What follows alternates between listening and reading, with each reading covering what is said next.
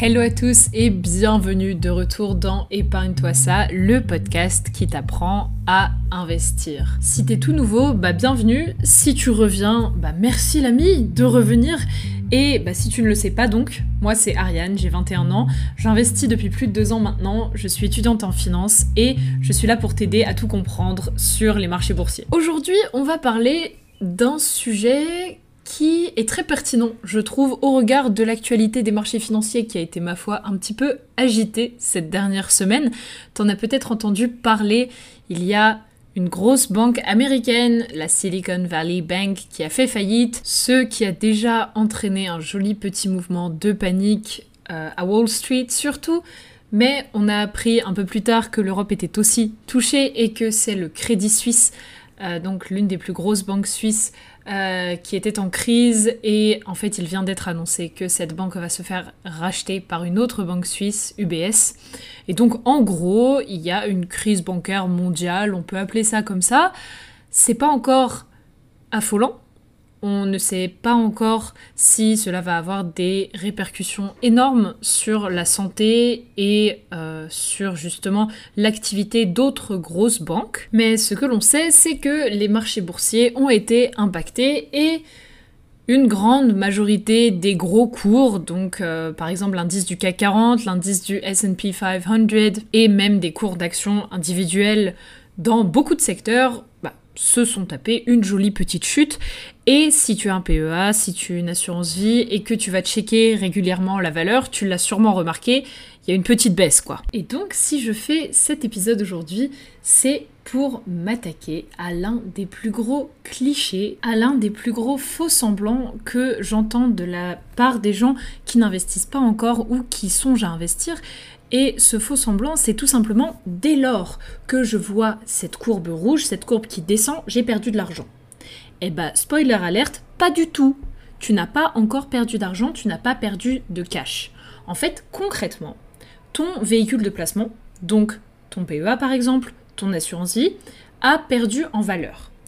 Mais attention, la notion de valeur, justement, ça reflète l'idée que si tu voulais vendre ton PEA ou ton assurance vie maintenant, tu en tirerais moins d'argent. Mais qui me dit que je veux la vendre maintenant mon assurance vie? Qui me dit que je veux récupérer mon cash maintenant de mon PEA Et en fait, ce que je suis là pour dire aujourd'hui, c'est que à la moindre petite crise financière, à la moindre petite crise financière, non, il n'y a pas de petite crise financière, mais à la moindre petite chute des taux, en gros, tu n'as pas forcément à t'inquiéter si ta stratégie d'investissement est à long terme. Moi, par exemple, je sais que la majorité des produits dans lesquels j'investis sont à long terme. J'ai une assurance vie, j'ai un PEA, et c'est des produits desquels je ne compte pas retirer avant minimum 5 ans, minimum 8 ans. Et donc, là, par exemple, avec cette crise bancaire qui est en train de se produire, mon PEA a pris un coup certain. Euh, voilà, ça a baissé en valeur par rapport, à, par rapport à ce que ça affichait avant, mais je ne m'inquiète pas. Pourquoi? Parce que je sais que la majorité de ces valeurs ont le temps largement avant que je veuille retirer cet argent de remonter en fait. Et tout le but, toute la stratégie qu'il y a derrière une perspective à long terme par rapport à l'investissement, c'est justement de se dire en fait le prix d'achat versus le prix de revente ne compte pas tant que ça.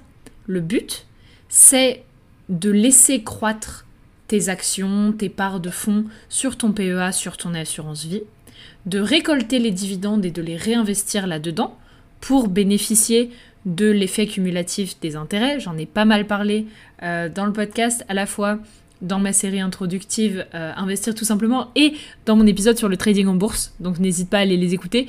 Mais en gros, tu peux bénéficier de cet effet cumulatif et pour autant, euh, les cours précis des actions peuvent varier et ce n'est pas un si gros problème que ça sur le long terme parce que justement ces cours varient tout le temps mais dès lors que tu ne vends pas à perte tu n'as pas perdu de cash. Et ça, c'est un truc que j'aimerais vraiment que tu rentres dans ta tête aujourd'hui. S'il y a un truc qu'il faut que tu retiennes de cet épisode de podcast, qui sera, je le pense, un peu plus court que d'habitude, c'est dès lors que tu n'as pas vendu tes produits, le cours qui a chuté peut toujours remonter. T'as pas perdu d'argent. Ça peut paraître simple, hein, mais il y a, en fait, c'est l'un des mécanismes principaux derrière la finance. Et même les banquiers d'investissement très expérimentés, il y en a beaucoup qui, quand ils voient un cours chuter, vendent parce qu'ils se disent je vais perdre de l'argent et donc autant vendre maintenant pour en perdre le moins possible. Mais quand tu es dans le cadre d'une stratégie d'investissement à long terme, tu ne vas pas forcément perdre d'argent parce que sur le long terme, sur la moyenne, le cours augmente et tu touches des dividendes. Tu vois? Alors que, par exemple, comparé à une stratégie qui est plus centrée sur le trading, donc là c'est vraiment j'achète, je vends des actions au jour le jour, à la semaine à la semaine, pour... Est-ce que ça se dit à la semaine à la semaine? Je ne sais pas. Mais en gros, j'achète des actions et je les revends très souvent, de sorte à faire du profit sur ces transactions-là. Tu vois? Et donc là, toute ta stratégie repose sur l'idée que tu dois revendre une action plus chère que, tu ne l'as achetée. Voilà. Alors que si tu investis au long terme, ce qui t'intéresse, c'est à la fois le prix de revente, parce que tu supposes que bah, sur 5, 8 ans, ta valeur, elle va croître, la valeur de ton indice, euh, la valeur de l'entreprise, de laquelle tu as acheté une action va croître, ne serait-ce que un petit peu, et tu vas aussi recevoir des dividendes, ce qui ça va t'assurer aussi un profit à côté de la seule valeur de l'action en bourse, tu vois.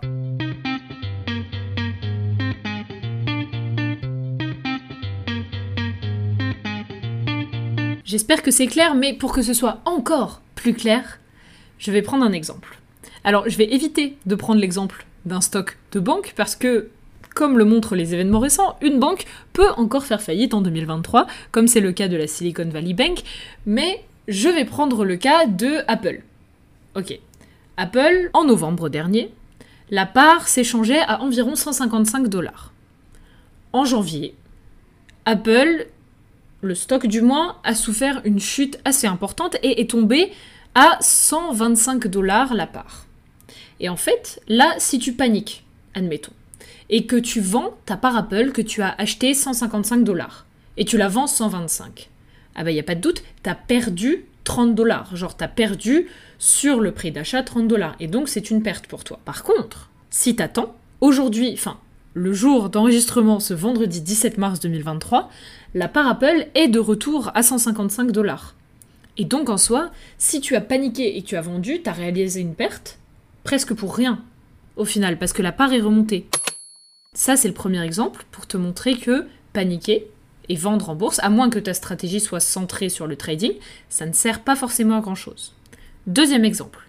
Admettons que tu es l'une des personnes les plus intelligentes au monde, et j'aimerais beaucoup être toi actuellement. Euh, tu as acheté des parts Apple en 2018. En novembre 2018, la part Apple, elle s'échangeait à 51 dollars. Parce que bah, l'entreprise n'était pas du tout encore aussi développée qu'aujourd'hui, etc. Et admettons donc en novembre 2018, la part Apple se trade à 51 dollars. Et en janvier 2019, tu vois que, pouf, elle chute. Elle s'échange à 38 dollars. Tu paniques. Tu la vends. Et donc tu réalises une perte d'environ 13 dollars la part, qui est quand même une perte. Hein. Euh, mais bon, tu te dis, ouf, au pire, je l'ai vendue, j'ai évité qu'elle chute encore plus bas. mais, euh, mais si t'attends jusqu'aujourd'hui, admettons depuis, euh, depuis novembre 2018, où tu as acheté ta part Apple à 51 dollars.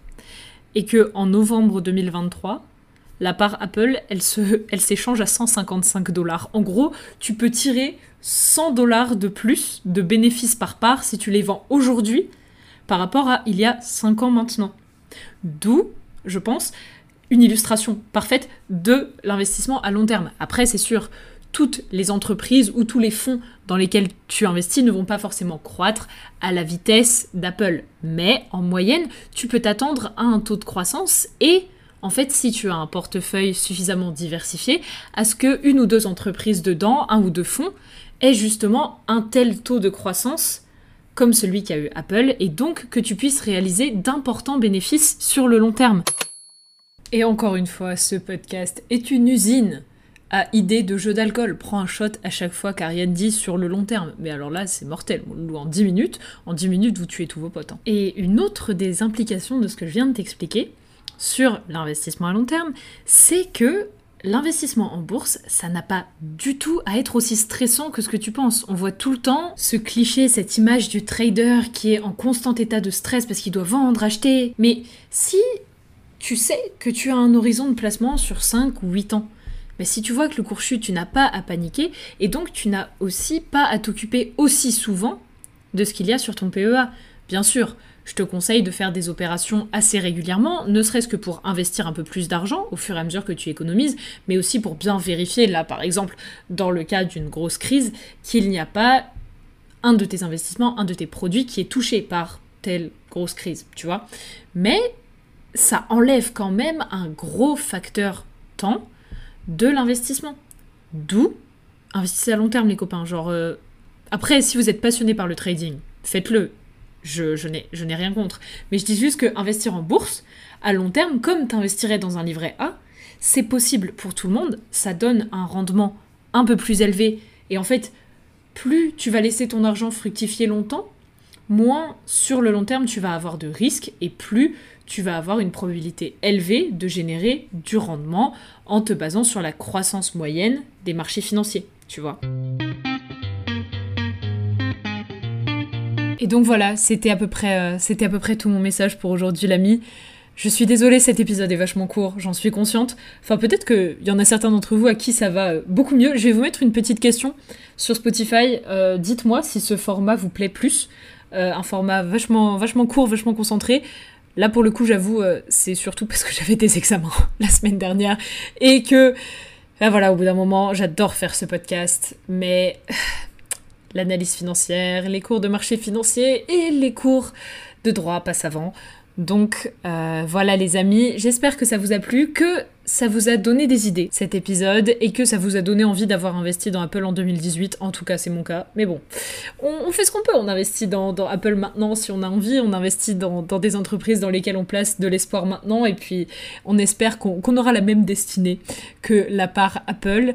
Mais en tout cas, euh, je vous conseille vraiment de vous renseigner sur les impacts à long terme de l'investissement en bourse et de dépasser ces clichés sur l'investissement en bourse, c'est du trading parce que roulement de tambour. Et pour la dernière fois aujourd'hui, je le répète, c'est faux, c'est faux. Et donc voilà, je vous avais promis un épisode excitant la semaine dernière. Bon, j'avoue, c'est pas vraiment celui-là, euh, parce que c'est plus un épisode rapide qui est une version longue euh, des réels et des TikTok que j'ai postés récemment. N'hésitez pas d'ailleurs à me suivre sur Instagram et sur TikTok, at épargne-toi ça. Euh, mais la semaine prochaine, là pour le coup, je l'annonce, je le dis, je n'ai plus d'autres examens et j'aurai le temps de préparer un épisode que j'ai en tête depuis très longtemps et qui est ma foi pour tous les fans de tech euh, d'intelligence artificielle et de start-up parmi nous va être assez intéressant, mais pour vous tous aussi. Hein. Enfin, à mon avis. Donc voilà les copains, bonne semaine, bon courage à vous tous si vous êtes étudiants, si vous travaillez, si quoi que ce soit.